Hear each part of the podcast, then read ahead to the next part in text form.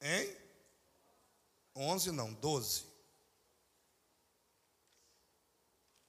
O 11 foi ontem.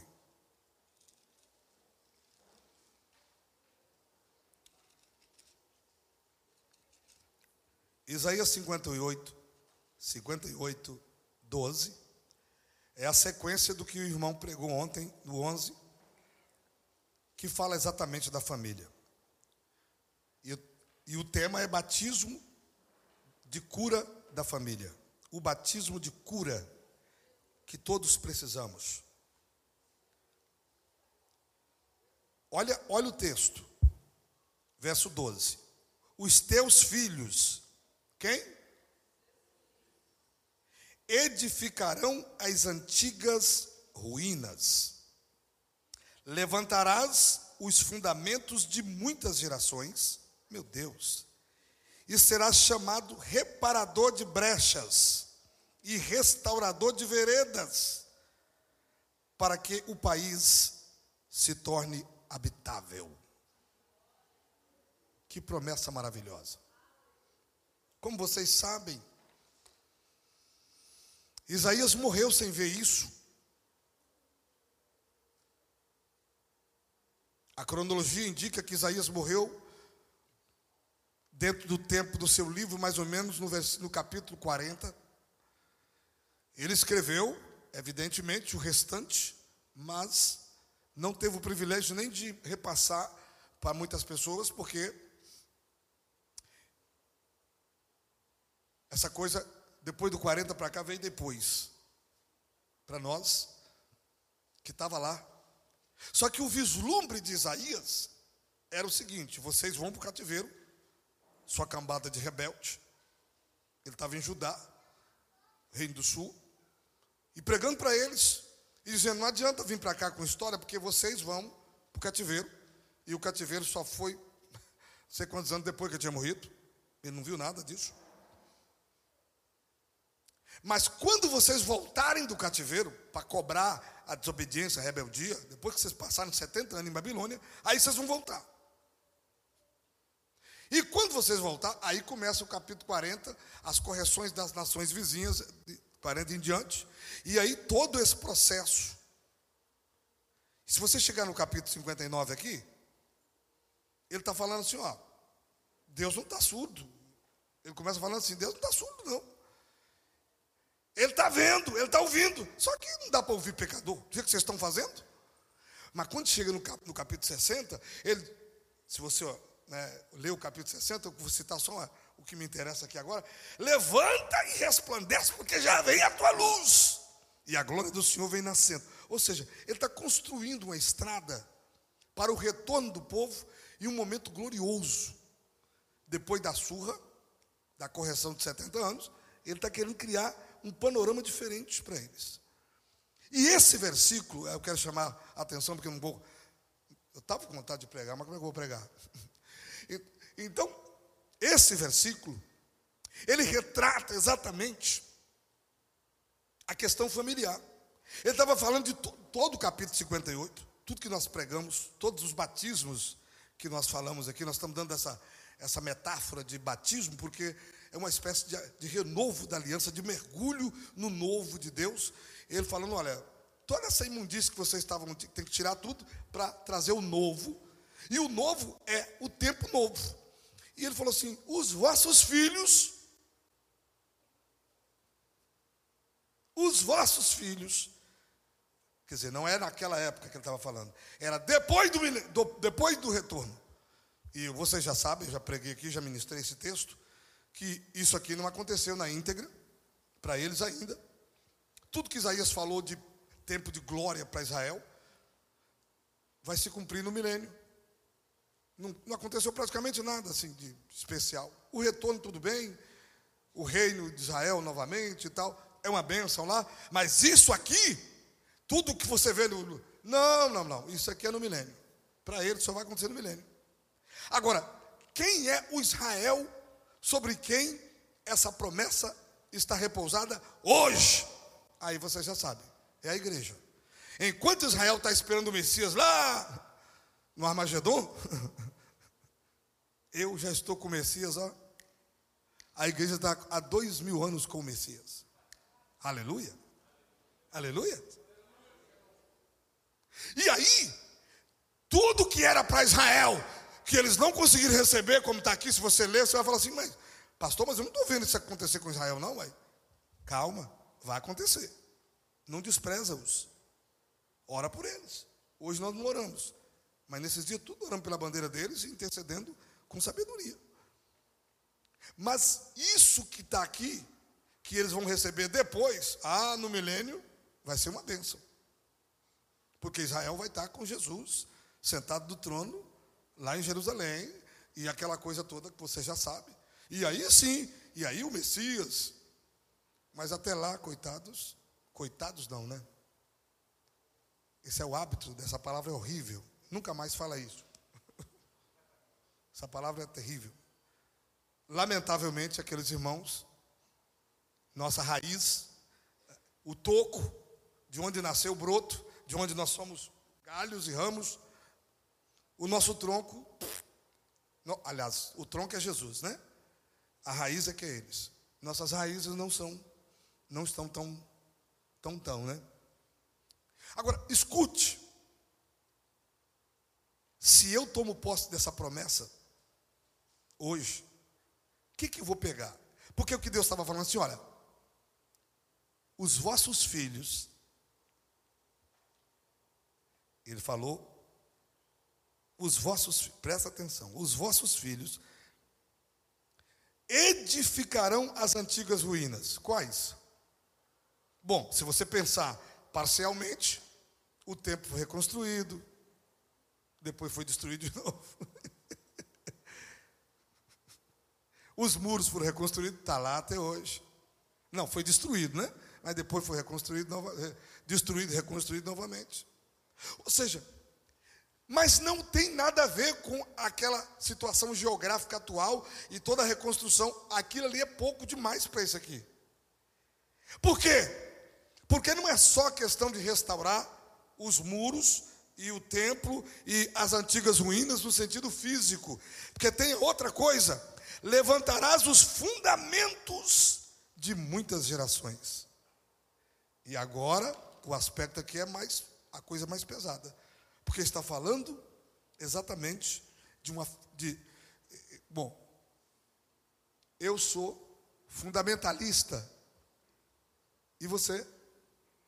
Relativista ou meio eu sou fundamentalista. E esse fundamento que nós temos plantado teologicamente, biblicamente, ortodoxamente bíblico, que está no Senhor, é um resgate. Israel faz uma ortodoxia, em alguns casos lá, sem Jesus. Então, para quê? Ortodoxia sem Jesus. E ele está falando aqui de fundamentos. Resgate do Éden para a terra, no aspecto espiritual. Colocando os pilares de Deus na vida das pessoas. E quem é que está fazendo isso? Resgatando a ligação com o antigo Éden, com o Éden celestial, ligando a Deus como filho, não apenas como Yahvé. Porque quando fala de judeu, de quem você é filho? Sou filho de Abraão. Jesus falou assim: não, vocês são filho do capeta. Capítulo 8. Capítulo 8 de João, verso 34, 35, vocês são filho do diabo. Até 40. Que nada. Não, mas nós fomos de Abraão. Não, você é filho do diabo, você serve a ele. Só que nós não somos apenas filho de Abraão, nós somos filho do pai. Amém? Você chegar para o judeu e falar que Deus é seu pai, ele te excomunga. Não tem nada de pai. É Yahvé, só Senhor. E eu aprendi com Jesus. E ainda posso falar Aba, papaizinho. Por quê? Estamos conectados com Ele. Então, esses fundamentos só se podem ser resgatados com pessoas que estão de fato ligadas em Deus e fundamentadas como filhos legítimos hoje. Quem está entendendo? Ele está falando, os seus filhos vão fazer isso. Quando é que Israel vai fazer isso? No milênio. E quando é que a igreja faz isso? Agora. Amém? Amém? Agora. E fundamento de muitas gerações. E será chamado reparador de brechas e restaurador de veredas, para que o país se torne habitável. Eu quero trazer isso bem rápido, porque não tem tempo de fazer um discurso muito longo. Eu queria que você pensasse o seguinte: isso vai fazer parte, isso faz parte do meu livro, né? Que está lá só no. Para onde você está levando seu filho? E o que, que ele vai ser? E o que, que ele vai fazer? Essas três perguntinhas para você pensar. É sobre isso que eu quero falar rapidamente. Porque a promessa aqui é que os meus filhos, os seus filhos, vão ser os fundadores, os reparadores, os preparadores do caminho, os que vão preparar a terra para que a terra seja habitável. Imagine, escute, imagine se Jesus tivesse vindo, morrido, como ele morreu, uma semana na terra, feito milagre, levado muitas pessoas a crer nele e tal, tal, tal, e não houvesse preparado pessoas através de um discipulado forte para que elas permanecessem em Jesus e reproduzissem o trabalho dele. E os, os irmãos daquela época lá, aquelas famílias perseguidas, aquela coisa todinha, tipo assim, destruíssem seus filhos, desistissem da fé, desviassem tudo e não tivesse obreiros para continuar o trabalho, missionários, profetas, para chegar o evangelho até nós. Imagina se tivesse morrido tudo com Pedro, com João, com Tiago. Tudo que Jesus preparou, morria com eles e não tivesse filhos, discípulos, gerações, o que seria de nós? Quem Deus levantou para poder resgatar essa terra? Quem é responsável como agente de Deus para resgatar esse povo, para preparar a terra? Você acha que a terra é um lugar maravilhoso? Você sabe que não. No dia que Adão pecou, a terra foi amaldiçoada. E de lá para cá não tem nada que presta aqui. Tem muita gente iludida pelo diabo, o mesmo diabo que iludiu a Eva para comer do fruto proibido, para poder desfrutar de algo que Deus disse que não, e ele convenceu a, a, a, Eva a fazer, ele está fazendo a mesma coisa hoje, querendo fazer desse mundo um paraíso para as pessoas, mas tudo que ele apresenta como a oferta de manjares da terra é lixo e, para envenenar, matar e destruir as pessoas. Mas elas estão indo a proposta que existe neste mundo de redenção, de resgate, a verdade que liberta este mundo está na boca dos filhos e filhas do Deus vivo que faz parte da igreja do Senhor. E paz, meus senhores, agora eu vou, vou aplicar no, no lugar que eu quero. Eu estou aqui hoje. Eu falei isso para vocês já várias vezes. 63 anos, com a vontade de viver mais uns 60. Por que não? Sei lá. Abraão tinha. Abraão, depois de 100, foi que gerou Isaac, depois ficou. Escute, presta atenção. O que eu quero que vocês entendam é o seguinte: minha mãe Dona Júlia não conseguiu ficar rica, tadinha. Não conseguiu estudar. Quando ele escreveu o nome, ela desenhava assim, tipo, meio. Aprendeu a ler na Bíblia, gaguejava feito um trem, porque somando aquelas letras lá, né? Para poder tentar. E foi desenrolando e até começou assim. Mas tem uma coisa, cara. Quando eu acordava, ela estava ajoelhada. Eu estava dormindo ela estava em cima de mim lá com a mãozão, né? Quando era de noite, chamava todo mundo para cá e vamos embora. E ai de quem não viesse para a sala. E eu tinha que memorizar textos bíblicos. O salmo, o salmo especial da, da dona Júlia era o 23. Que ela sabia de cor, assim, de cor e salteado.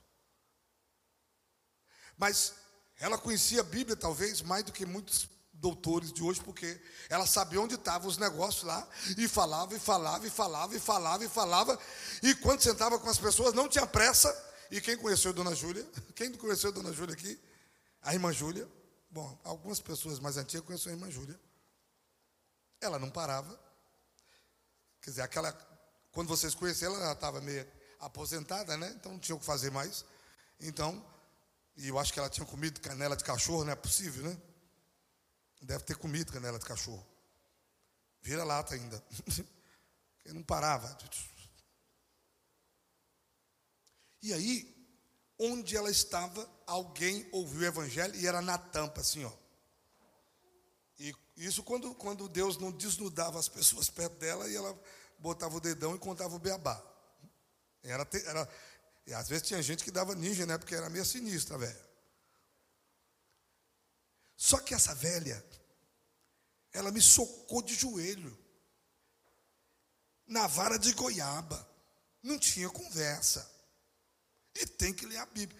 E você pensa que, que, que, que não valeu nada, né? Porque com 13 anos, eu, ó, dei linha na pipa. Agora, imagina se eu tinha paz para estar na bagunça, na cafua, onde eu estava. Imagina se eu estava autoconfiante no lugar que eu estava. Por que, que eu fui lutar artes marciais? Porque eu tinha medo de morrer. tinha medo das pessoas me bater. Não era, mar, era meio marrudo. Não queria apanhar de ninguém. Mas eu tinha medo. Então, diz que a melhor defesa é o ataque, então vamos atacar, né? Mas sabe por quê? Porque no lugar que eu estava, eu podia morrer. E para não morrer, porque eu sabia que se eu morresse lá, eu estava condenado, liquidado. Então, pensa num cara que tinha medo de morrer desviado. E quantos sonhos eu tive com Jesus voltando e eu ficando, e eu desespero. Alguém já sonhou aqui, Jesus, buscar alguém você ficando? Meu Deus do céu, que coisa horrível, meu Deus do céu. Olha, eu não, eu, eu oro para ninguém ter essa sensação. Meu Deus, irmãos, eu oro para que você, pelo amor de Jesus Cristo, você nunca passar por isso na realidade, porque a sensação que eu tinha naquele sonho, é, morrer, morrer era muito melhor do que ter aquela sensação. Por isso que quando eu me converti, eu falei, Jesus, se for para eu me desviar novamente, me mate. Porque a partir de agora eu não tenho medo de morrer mais desviar, mas nunca mais. Porque a sensação que eu tinha quando eu sonhava que eu estava ficando para trás era uma sensação des, desol, desoladora, desesperadora. Eu, eu, eu, eu, não, eu não quero nunca mais sentir aquilo na minha vida. E oro para ninguém sentir. Era muito estranho.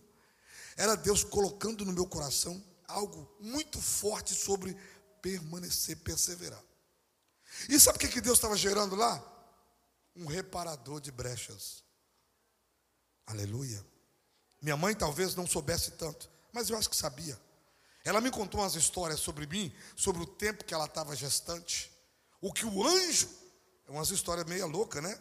Coisa de pentecostal. Minha mãe não era, minha mãe era presbiteriana, gente. Presbiteriana tradicional. Aliás, quando ela me gerou, ela era católica, não estava nem em igreja. É. Mas o anjo visitou minha mãe, porque minha mãe era Bom, se tem algum, algum que crê aqui na eleição. Você crê na eleição, irmão? Teve um cara que me parou ali fora outro dia e falou: sermão, sermão calvinista, né, pastor? Eu falei: tá. Vou descartar a eleição? Sou doido. Está na palavra, é clara, a eleição é clara. Agora, Mamãe era uma ovelha que estava fora do aprisco. Que nasceu num lar católico misturado com macumba. Então ela não tinha Mas o Espírito Santo visitava e ela tinha visita de anjo e ela disse tudo para mim, tudo que o anjo disse para ela quando eu estava sendo gerado. Meus irmãos têm ciúmes de mim. Todos eles.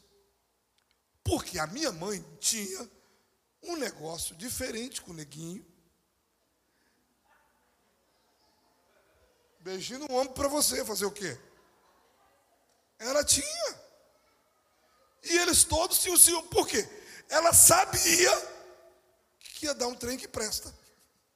Que ia ser um negócio. Porque o anjo falou com ela um monte de negócio. E ela ficava buzinando aquilo na minha orelha desde pequeno. Ó. O anjo falou isso. Fala para o teu filho o que, que o anjo falou, irmão. Fala para o teu filho o que que o Espírito Santo falou. Fala para o teu filho o que o anjo disse. Fala para o teu espírito, para o teu filho, o que o Espírito Santo soprou no teu ouvido. O que que o profeta falou quando ele estava na barriga. Fala para o teu filho, para que o Espírito Santo gere no coração dele isso. Porque vai chegar uma hora. Ah, pastor, mas meu filho está muito rebelde. Não tem problema. Ah, mas meu filho está aprontando. Não tem problema. Eu também aprontei. Ah, mas meu filho está meio. Ah, eu também. Não tem problema não. Uma hora a conta chega para ele e a corda vai encolher e o mulinete vai começar a rodar ao contrário. Enquanto o mulinete está dando corda para o peixe e para lá, ele está indo, se batendo. Quando o pescador começa a fazer diferente, acabou a conversa. Deus é soberano. A pergunta é: você já entendeu o recado, não dá para pregar. O que, que você está fazendo com teu filho hoje? Que tipo de investimento tem? Bota para estudar. Ah, pastor, botei meu filho para estudar na melhor escola. Maravilha. Estou pagando horrores para não sei o quê. Maravilha. Botei meu filho para lutar karatê. Bom, tudo bem. Nada contra. Agora, se ele for disputar campeonato, ficar super violento e chegar lá e experimentar tudo que você não quer, aí você está no sal. Ah, pastor, eu sou, meu filho gosta de futebol e eu estou apostando, botei ele na escolinha para jogar futebol, não sei aonde, não sei o quê, e ele está jogando futebol lá, babá. Irmãos, eu não sei o porquê cargas d'água. Me, me repreenda se eu estiver errado. Mas menino de crente que vai para a escolinha de futebol, babau. Pastor, mas você não. Ué, não pode jogar futebol? Não, não estou falando isso. Pode brincar sua pelada aí à vontade. Tranquilo. Eu não tive o privilégio, né? Mamãe não deixava. Naquela época eu fui para a Assembleia de Deus. Se você desse um chute na bola no meio da rua, você era excluído. Então, sou um perna de pau terrível, não sei, já não sei, nada, nada, nada. O pessoal fica lá, ó, eu, não, nem, nenhuma, nenhuma não sei fazer. Ou seja, não sei jogar nada. E também não tem interesse nenhum também não. Jogar bola e andar de moto, não me chame. Porque primeiro que hoje eu nem tenho nem fôlego nem perna, eu não tenho joelho para quebrar, eu não sou, eu não sou profissional de bola, então porque eu vou lá. Agora, né? Me chama para a gente fazer uma corrida, pra gente, aí eu vou. Cavalgar, me chama para uma coisa que não depende de machucar assim. Né? Quando eu era mais, né? Aí nos chamava para um fightzinho, né? A gente brincava um pouco. Mas agora, né? Estão entendendo? Ou seja, bota seu filho no futebol e o futebol leva ele. Quase todos. Bom, os, que, os poucos que eu conheci, todos foram. Não é porque o futebol é do diabo só, essa coisa. Não, não, não. É quando você, quando ele tenta ser um profissional, e sobretudo no Espírito Santo. No Rio de Janeiro, da quebra um galho, São Paulo, tem que. Mas no Espírito Santo. Quantos jogadores profissionais tem no Espírito Santo que saiu? Bom, a pior ilusão. Ele não estuda, ele perde a escola, ele fica iludido, ele sai da igreja, ele não tem tempo mais. O pai feito um manguar, um palerma. Ah, porque eu tenho que fazer para apoiar meu filho. Ele não traz o filho para a escola dominical, não traz o filho para a igreja, e é futebol para colar, futebol para não sei o quê. Daqui a pouco está o pai e o filho, tudo desviado, tudo ruim, tudo desgraçado. E daqui a pouco o filho não vai para lugar nenhum, não passa nada. Aí está bebendo cachaça e, e, e farriando e rufiando na rua igual um cachorro. E pronto. E a igreja já era. Jesus já era, a Bíblia já era. Por que não investe na música? Não é para tocar na noite, né? Até que ele aprenda a ser o seu. O que, bota ele no altar. Compra uma viola, um violão, um cavaquinho, um pandeiro, um trem qualquer, bota lá na escola, paga, lê a Bíblia, vai, ou seja, faz alguma coisa que faça com que teu filho ame estar na igreja. Faça ele virar andorinha, né, para não falar andorinha de igreja. Para não falar piolho, né? Andorinha de igreja. Faça ele gostar desse ambiente. Leia a Bíblia com ele todo dia. Ensine a palavra, eduque, ministre. Não. Isso é com os irmãos, com as tias da escola. Eu não tenho tempo, né, pastor? Miserável. Você tem tempo para ver novela, irmã? Para ver seriado, Netflix? Você tem tempo para jogar videogame? Barbado? Não tem vergonha na cara ficar jogando videogame o tempo todo com o filho, às vezes, e não tem coragem de pegar a Bíblia e estudar com o menino e orar junto com ele. Devia ter vergonha, irmão. Aí ele desvia com videogame, com tudo quanto é troço, aquele negócio de, de tudo. Ou seja, quer dizer, ele já tem a tendência de videogame. E a gente até que incentiva, compra lá, né? O meu filho O máximo que ele conseguiu, que ele ganhou, foi um PlayStation 2. Parece que o pai é miserável, né? Não queria comprar um. um, lançado não sei quantos mais não. Eu falei, não, meu filho, isso aí tá bom. Não é só para você jogar futebol mesmo e, e, e corrida de carro, isso aqui está ótimo. Estão entendendo, meu irmão? Estão entendendo? Ou seja, só que tem um tempo para poder jogar o futebolzinho dele lá no Playstation, eu, eu, eu, a corrida, e o tempo da Bíblia, o tempo de estar de joelho. É porque se não tiver isso, irmão, você perde tudo. Não adianta botar nas menores escolas. Por que eu estou falando de filhos hoje?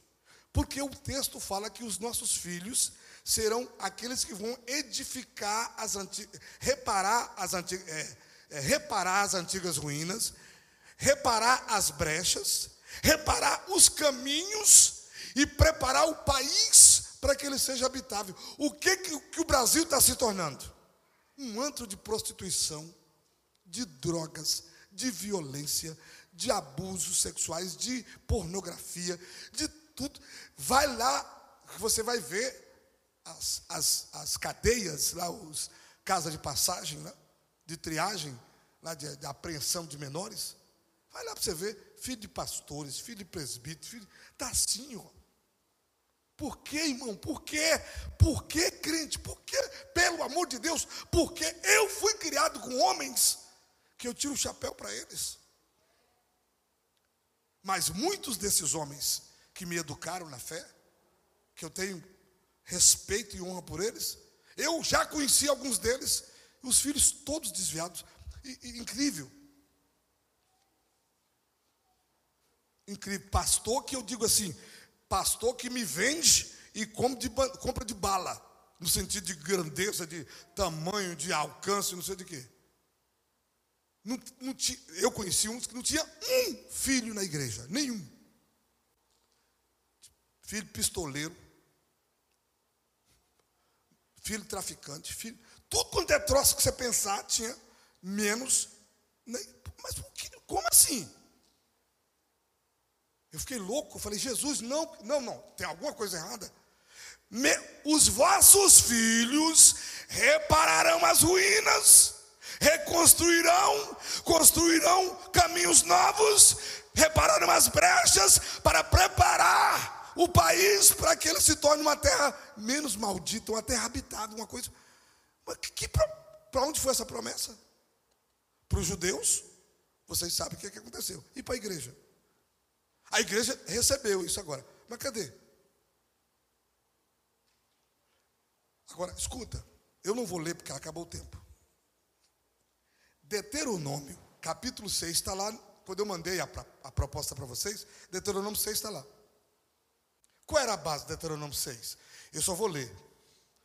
Se você me acompanhar na leitura, você vai entender. Por que, que Deus está dizendo que Israel poderia receber essa bênção do batismo da família saudável aqui, que ia fazer a diferença na terra e preparar a terra para ser melhor? E não aconteceu.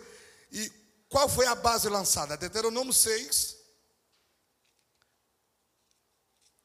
Está a base. Deus lançou a base. Deus não, não, não cobra nada de ninguém sem antes preparar e dar uma base. Olha o que Deus disse aqui, ó.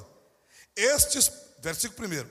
Estes, pois, são os mandamentos, os estatutos e os juízos que mandou o Senhor teu Deus, se te ensinassem. Moisés falando com os pais, com, a, com os líderes principais, para que os cumprisses na terra a que passas para possuir. Versículo 2: Para que temas o Senhor, ao Senhor teu Deus, e guardes todos os seus estatutos e mandamentos que hoje te ordeno. Moisés falando. Tu, olha bem, presta atenção, tu e teu filho e o filho de teu filho, ou seja, o pai, o filho e o neto e os netos.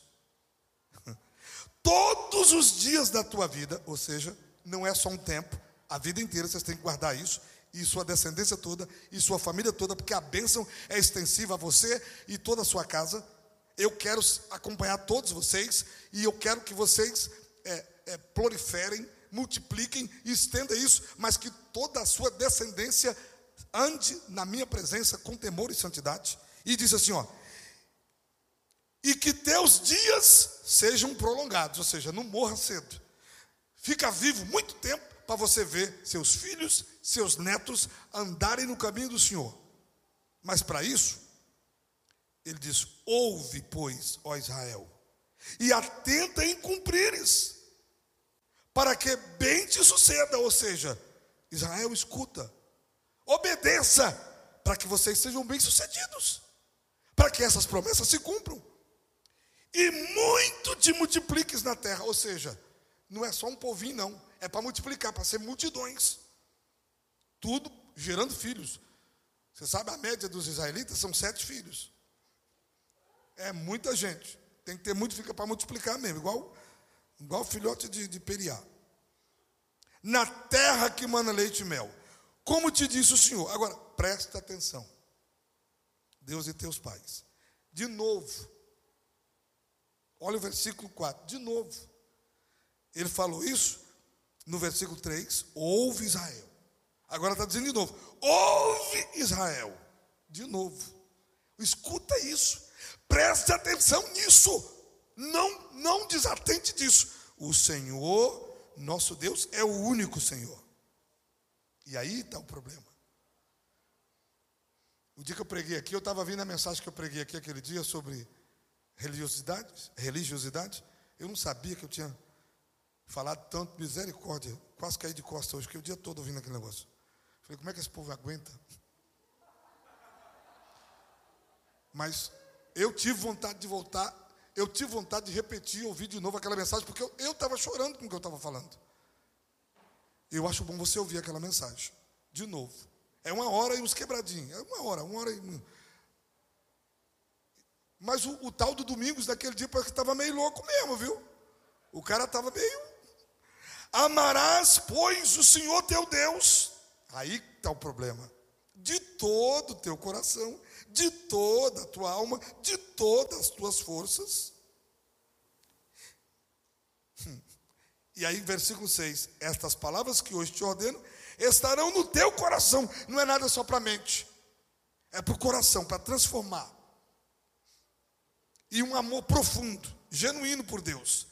Agora vem a parte mais importante depois. Depois de, de cada pai, de cada mãe, guardar a palavra, esforçar para ouvir, para atentar isso, e ser tem, ter, ter temor do Senhor no coração, e, sobretudo, deixar a palavra entrar no coração para transformar e ter um amor profundo por Deus acima de tudo. Ele disse: Tu as inculcarás a teus filhos, e delas falarás, assentando em casa, aonde? Assentando em casa, irmão. E andando pelo caminho, onde? Segurando a mão do menino, vai caminhando para a rua, falando versículos e cantando, e ensinando o texto da Bíblia. E ao deitar, que hora? Na hora de botar na cama, a palavra de Niná, as histórias da Bíblia, e todo dia o Pedro conta, pai, mais uma história. Conta, pai, mais uma.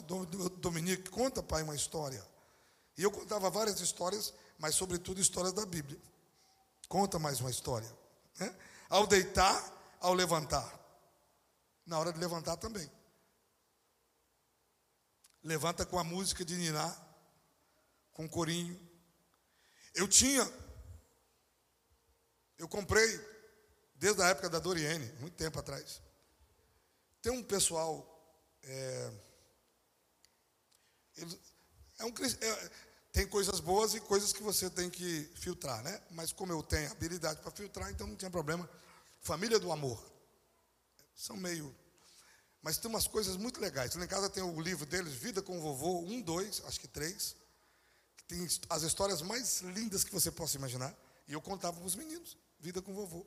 E tinha, na época do fita cassete, que tinha fita de, de áudio, é, não tinha? A fitinha cassete só de versículos cantados. Então cantava só versículo. Brit, lembra? versículo cantado. E, e, não mudava nada. Não mudava nada da, da, do, do, texto. Cantava o texto integralmente. E fazia, botava a letra lá. E assim terminava uma ou outra. E cada história maravilhosa cantada, cada música linda, uns negócios muito jóia e, uma, e algumas, alguns contos. E depois, o, o tio Gil, o DVDzinho do tio Gil, meu Deus do céu, Pedro, Pedro e o tio Gil, da pompom, da ovelhinha que pulou a seca, e uma história do sótão encantado. Meu Deus do céu. Mas era ali até furar aquele negócio. Gente, mas é isso que vocês precisam, pelo amor de Deus novela, Netflix. Esses trem não enchem barriga de criança, não. Isso é lixo. Joga Bíblia em cima. Joga fita. Eu comprei um monte de fita de videocassete, na época, não sei o quê. E aqui, uma da, atrás da outra. E o menino ficava lá, bebendo aquele negócio. Pastor, mas ela vai cerebral. Bom, eu prefiro essa. Porque aqui mandou inculcar. Fala, fala, inculcar. Inculcar é, ó, é jogar lá dentro. Se você não colocar a palavra, o Pedro, todo mundo lembra do Pedro, com sete, cinco anos aqui, que sabia dez salmos de cor. Isso não é novidade, não é exagero. Com cinco anos ele não sabia ler direito, mas ele sabia dez salmos na ponta da língua, de, e sem errar uma vírgula. Agora, como ele aprendeu? Jogando cambalhota na minha frente. Eu ficava louco. Eu falei, não, esse menino não está aprendendo nada. Porque eu falava, o Senhor, ele, o Senhor. É meu pastor, é meu pastor. E nada vá para lá. Me faltará, me faltará. Cada frase ele jogava uma cambalhota. Eu falei, meu filho, para, pelo amor de Deus. 30 segundos era recorde para ele. Fica quieto, menino. 30 segundos era uma eternidade para ficar quieto. Eu fico olhando para o Anthony. Fico rindo do, do Peterson e olhando para o Anthony. É. Já passei por essa. Já passei por aí. Já passei por aí. Já passei por aí. Mas, ó, inculcar, inculcar, inculcar inculcar, inculcar. Temos que ter isso. Sabe por quê, irmãos? Satanás está investindo pesado. Eu me lembro daquele pastor que teve aqui quando a gente tinha pouca informação sobre mensagem subliminar, que a igreja, o templo era ali, com aquele baú, mostrando aqueles bonecos, boneco, o boneco do fofão tinha uma, uma espada dentro, né? Ninguém sabia. Uma, uma, uma faca, um negócio enfiado lá. Ele, ele falou aqui de todas aquelas bonecas que tinha, aquela bonequinha da bebê, como é que chama?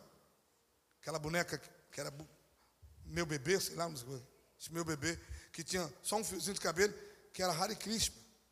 E, e, ele trouxe todo, ele abriu um baúzão aqui, foi mostrando um monte de troço, todo mundo, ah, nova era, irmão, mensagem subliminar e tal, então. Ou seja, todo mundo queimou um monte de troço ali.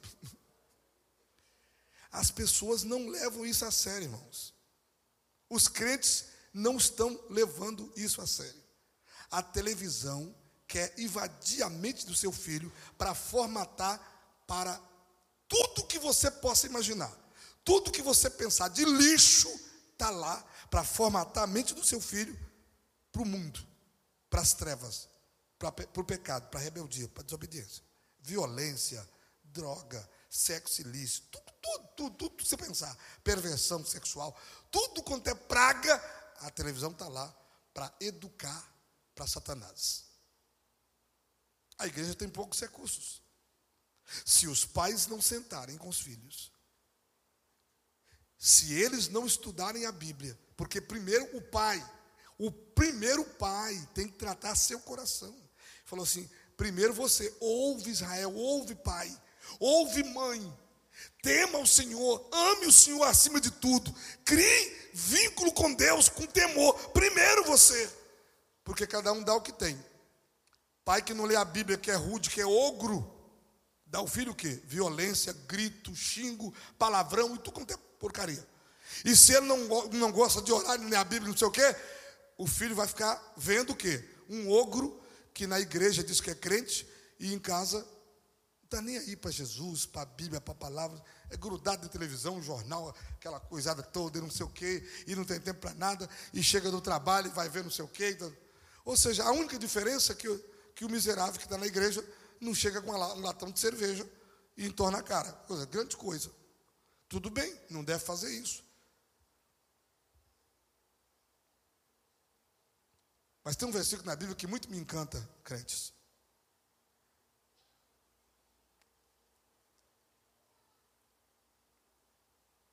Efésios 5, né? Acho que é o 18. E não embriagueis com vinho em que há contenda. Esse é o primeiro mandamento.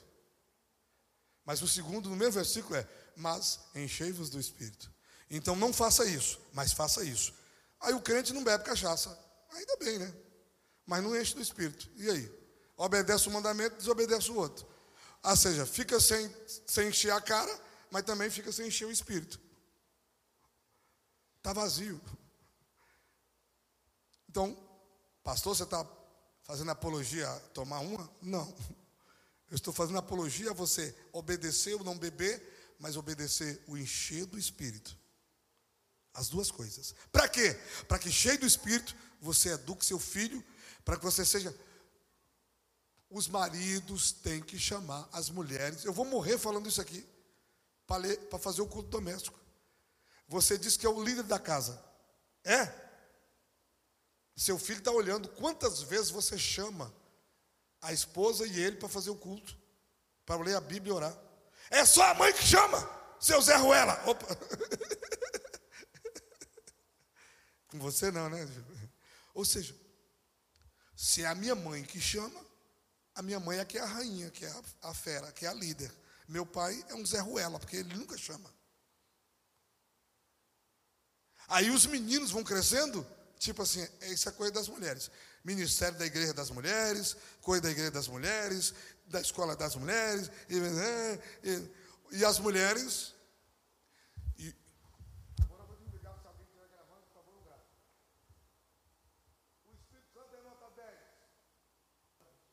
prestar conta da vida dele às seis horas. Agora quem é que vem?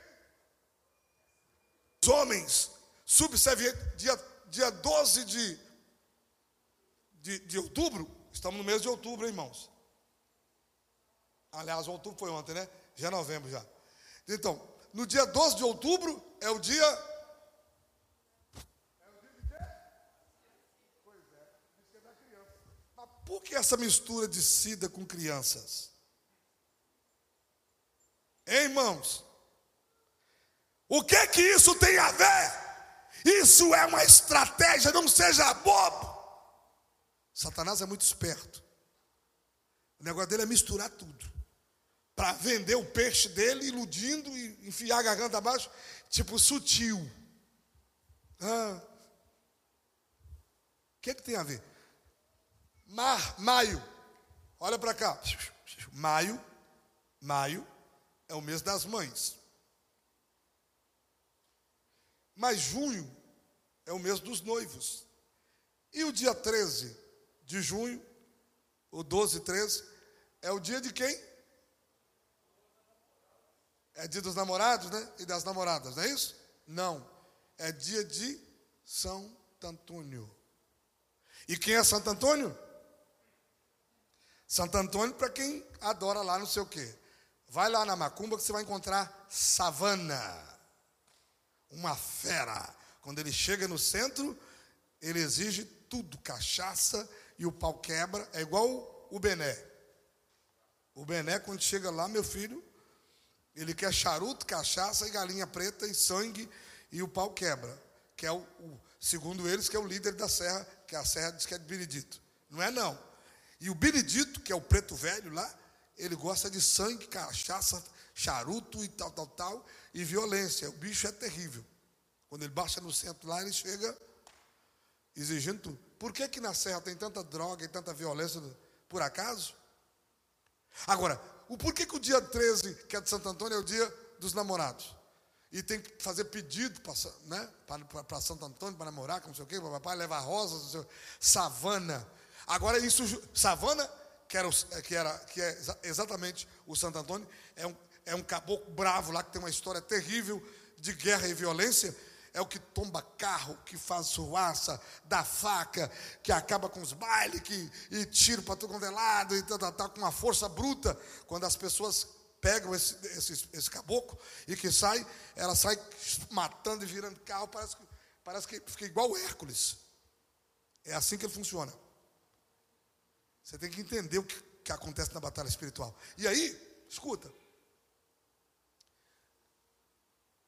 E aí, os namorados e as namoradas vão para esse negócio lá dessa celebração e babá, com esse príncipe maligno, com esse principado maligno por trás. E será que a violência doméstica e o feminicídio e tudo isso, será que tem alguma coisa a ver?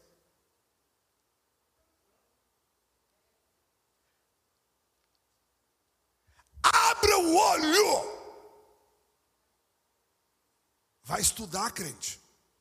Pastor, mas você está querendo dizer que essas forças das trevas vão dominar os crentes da igreja? Eu queria que não. Eu aposto que não. Mas não é o que eu tenho visto. Se, se os crentes, se os casais de crentes não separassem, se os casais de crentes não brigassem, se os casais de crentes não divorciassem, se marido crente não fosse violento, verbal e até físico, não fosse espancador dos filhos, se o marido crente não fosse omisso, um banana, a maioria deles, quem manda tudo é a mulher, quem toma conta de tudo, quem resolve tudo é a mulher, fica lá feito um palerma. Se não fosse assim, se as mulheres cristãs fossem tudo femininas e não feministas, insubmissas, e mandonas, e gritonas, e... aí eu dizia, bom, beleza, tá tudo da boa. Agora, se isso está acontecendo, isso não é só cultura, não. Aliás, cultura, você sabe o que é, que é cultura. O que é, que é cultura, pastora? O que, é que significa cultura? É cultuar alguma entidade. Do saci pererê, a mula sem cabeça e a tudo que você pensar que é tudo cultura. O carnaval é cultura? Culto a quem? A carne, a Satã. E tudo que eles querem falar no dia. A Olimpíada é cura?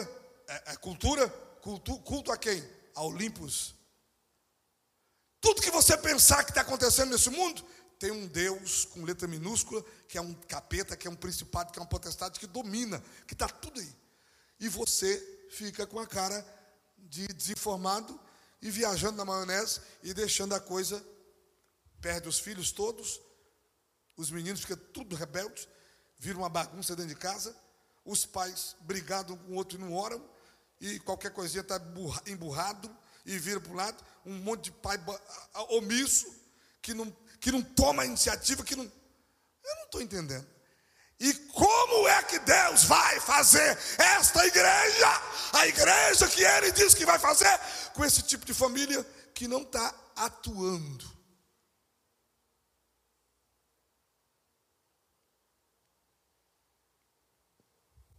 Parei.